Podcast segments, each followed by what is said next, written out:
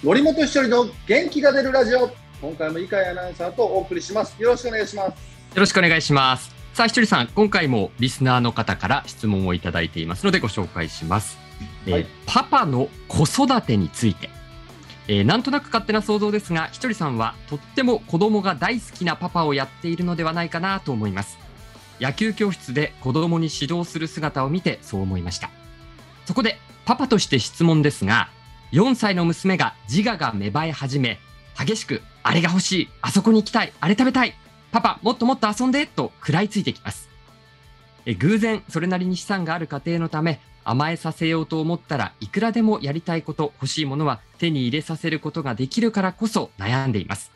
ひとりさんはきっと同じようなそれ以上の境遇にもかかわらずしっかり厳しさと優しさのバランスをとって子育てをしていそうなので、ぜひアドバイスをお願いいたしますと。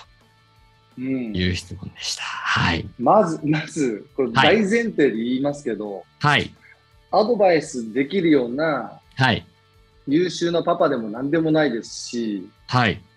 あの本当にだらしないパパであることを前提に話をさせてもらいますよ。ええー、でもなんかそんなイメージじゃないみたいですよ、この方は。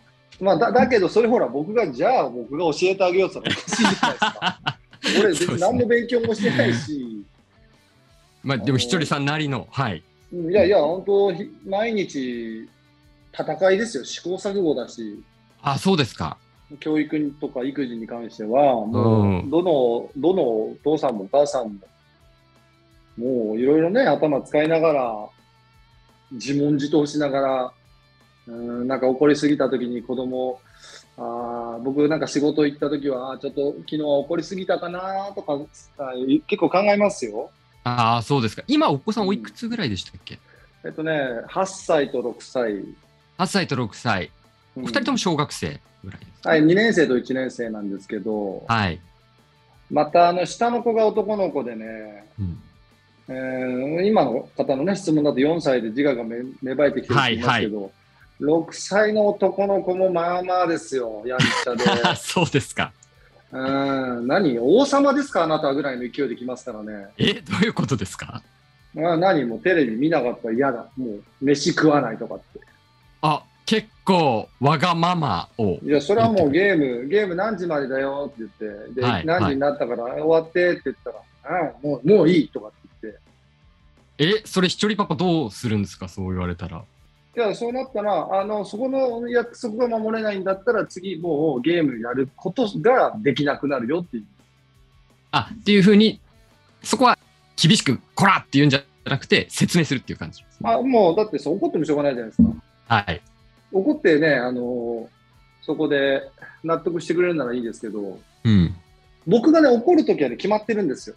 あ、何ですか？はい。ルールを破ったときです。決めていること、家の中で決めていることを。はい、決めてることを破ったときには怒ります。それ、今おっしゃったような、例えばゲームはここまでだよとか。まあ、その、そのはなんかあの、ルールがあるんだけど、はい。まあ、なんか子供だったら破るじゃないですか。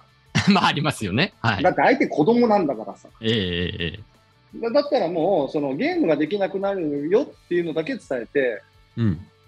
そして、あの、もうそれで怒るんだったら、終わってから怒るんだったら、もう、そもそもやらせらんないけど、いい？っていう話をするんですよ。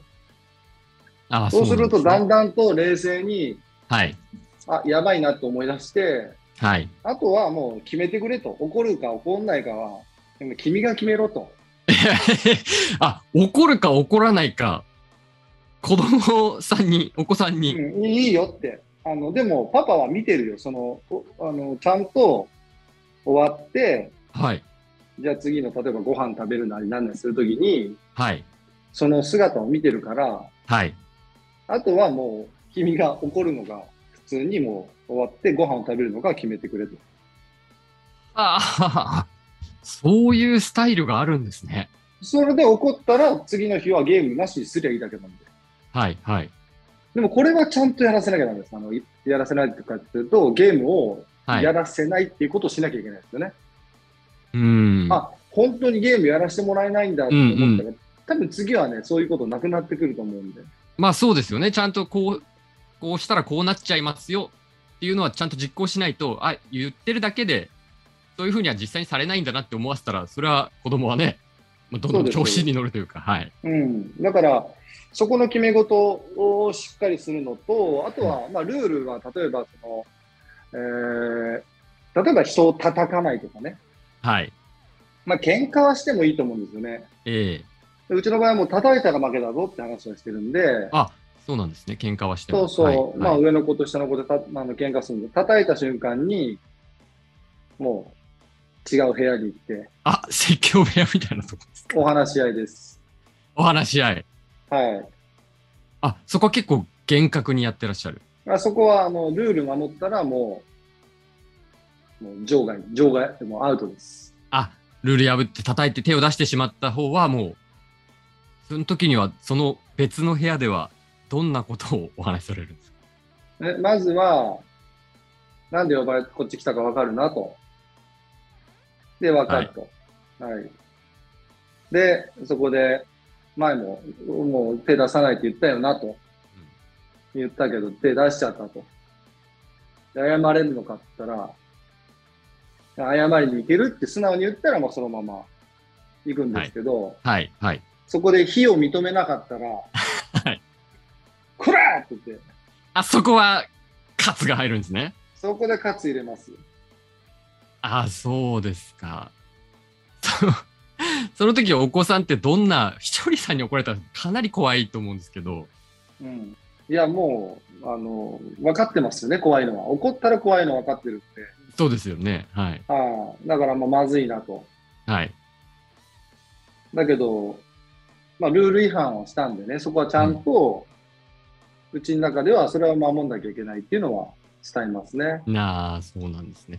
あとこれ、私もまあ子供いるんであれですけど、その怒った後とか、注意した後のフォローっていうかフ、フォローっていう言い方がちょっと適切かわからないですけど、その後の接し方ってすごい大事だなっていつも思うんですけど、ひとりさん、例えば自分が怒った後でもそうですし、奥さんが子供を叱った後に、お子さんになんかフォローとかってしますか？いや、だから、まあ怒ってね、じゃあ実はそんな怒ってなかったよみたいなご機嫌取ることを絶対にしないです、うん、まあ、しないですよね。はい、はい。うんだけど、まあ、その辺が各家族のオリジナルの部分なんじゃないですか？どうやってフォローするのかとか。はい。そこが多分一番悩んでるところだと思うんですよね。うん。いや、難しいですよね。だけど子供ってその大人がもうなんかちょっとこう感情的になっちゃうしまなってしまう時あると思うんですけど、はいはい、すごい感情的になる割には子供ってそんなケロッとしてるんで、だから、だからさ、あんま感情的にならずに、はい、何をしたら、うちは両の親として怒るのかっていうのをちゃんとしとけば、あ、もう明確にする。はい。そうそうそう。まあそこに愛情があるとかないとかいろいろあると思うんですけど、はい。あんまりこうね、自分が腹立ったからって感情になると、感情的になると、子供の方が意外と賢くて。確かに、そうですね。なんか、なんかあった時に、いや、なんかまた感情的に怒られるみたいなところがあると思うんで。はい、ああ、そうですね。いや、でもそれやってしまう、私はたまにやってしまうかもしれないですね。だからそな、なんで怒るのかを、はい、一瞬、一瞬で考えたかもしれない。あ俺自分が腹立ったからこれ怒るのか、はい、いけないことしてるから怒るのかとか、うん、一瞬ちょっと考えた方がいいと思うんですよね。はい、はい。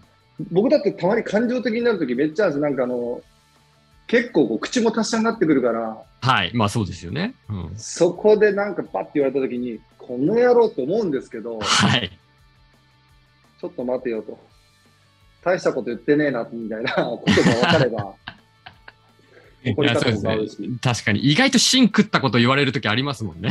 そうそうそう。だから結構ね、あの、ちゃんと左手持って食べなさいとかって言われには、はい、自分がたまに持たない時もあったりするからね。そうなんですよね。そう言ってることは気をつけようと思いますよね。そう変に厳しくしすぎても、それはなんか家の中ががんじがらめになっちゃうんで、はいうんうん、そこまでね、あの、なんか、親の思う通りにとかっては思わない方がいいんで、どこまでが許せる範囲なのかなとかっていうふうに考えたら、はいで僕なんかあれですよ、あの、まあ、怒る怒んないとかって別ですけど、はい。例えば移動するときとかは、うんあの、まあ、例えばあの、グレードアップして移動したいときとかあるわけじゃないですか。席を、座席をですね。そうそうだし、はいはい新幹線うんも飛行機も。はい。そこはあの、僕は普通席で。あ、そうですか。なんかあのーはい。えーやっぱこう出だしが、僕ね、肉で思ったんですよ、それは。肉？はい。そう焼き僕よく焼肉行くんですけど、いいはいはい焼肉屋さん行くんですよ。はい。で、そこで食べるハラミがめちゃくちゃうまいんですよ。はい。そしたらスーパーのお肉食べなくなっちゃったんですよ、硬いっつって。いおー、なるほど。や、これは反省だなと思って。たと。そうう、んこれで反省だなと思って、はいはい。移動移動の時とかもいい席に子供の時から座って、うん、うん。例えば旅行行く時に、はい。えー普通席座って、なんかはい今日しょぼい席だなとかって思われるの嫌じゃないですか。いやー、そうか。一回ね、そっちのいい方味わっちゃうとね。そう、地に足つけてくれと思うから、うんうん。だからまあ僕、まあその辺は僕もね、その移動するときに、そのいい席で子供たちと行くんではなく、はいはい。いそれは海外旅行でももう一般席で我慢、もう我慢します、僕は。やー、そうね。そこは揃えて、まあ子供が贅沢を覚え、普通だと思わないように。いや、それ確かに大事かもしれないですね。そう、あの今聞いてくださってる中で、いやいや、普通だからって思う方もいると思うんですけど、僕うん。いや、プロ野球選手ちょっと稼いだんで、あの、はいそれぐらいの資金はあるんでね、言った。自分で言いました。ギリギリね、ギリギリいその資金はあるんでやいやいや。いやいやいや。そまあ、うです。そういうね、グレードアップしていけるお金はあるんですけど、はいはい。そこはやっぱり線引きをして、ああ、うんなるほどね。確かに、まあそれ、あの、島田紳介さんだったと思うんですけど、自分はいい席乗って、お前ら普通の席で来いって言ってた っていうようなね、やり方されてる方も。なんかあの、ダウンタウンの浜田さんもそれはやってたっていうのを聞いて、あすごいなと思って。ああ、いや、すごいですよね。お前らも悔しかったら、こっち、あの、稼いでみろみたいな。あ、ちょっと浜田さんもい一般席、あ、一般席だったんですか？普通席で移動されてたってのを聞いたんです。あ、そうなんです。だそこのが、だから徹底してるなって、ああ。それか、実は浜田さんカツカツだったか。いやいや、それは、浜ちゃん、それはないでしょ。浜ちゃんないか、それは。浜ちゃん、ゴーゴートゥナイトがね、だけ言ってますから浜ちゃん、。そっか。持ってるか、ムーブメント持ってムーブねるか。持ってると思います。いやまあでも、まあ、まとめますと、あの、それぞれのね、ご家庭のルールの中で、いろいろと厳しさ、優しさ、バランスをとってっていうことですよね。あまあ、それぞれありますけど、そのね、あの自分の家族の家庭のなんかルールというか軸っていうのは何なのかっていうのが、こっちが親側が定まってると意外とね、起こるところと起こんなくていいところがあるかもしれないね。そうですね。はい。これで、はい、質問の方にも届いたでしょうか。はい。ということで、今回はパパトークなのか、教育の話なのかわかんないですけど、はい。えーお送りしました。井川さん、ありがとうございました。ありがとうございました。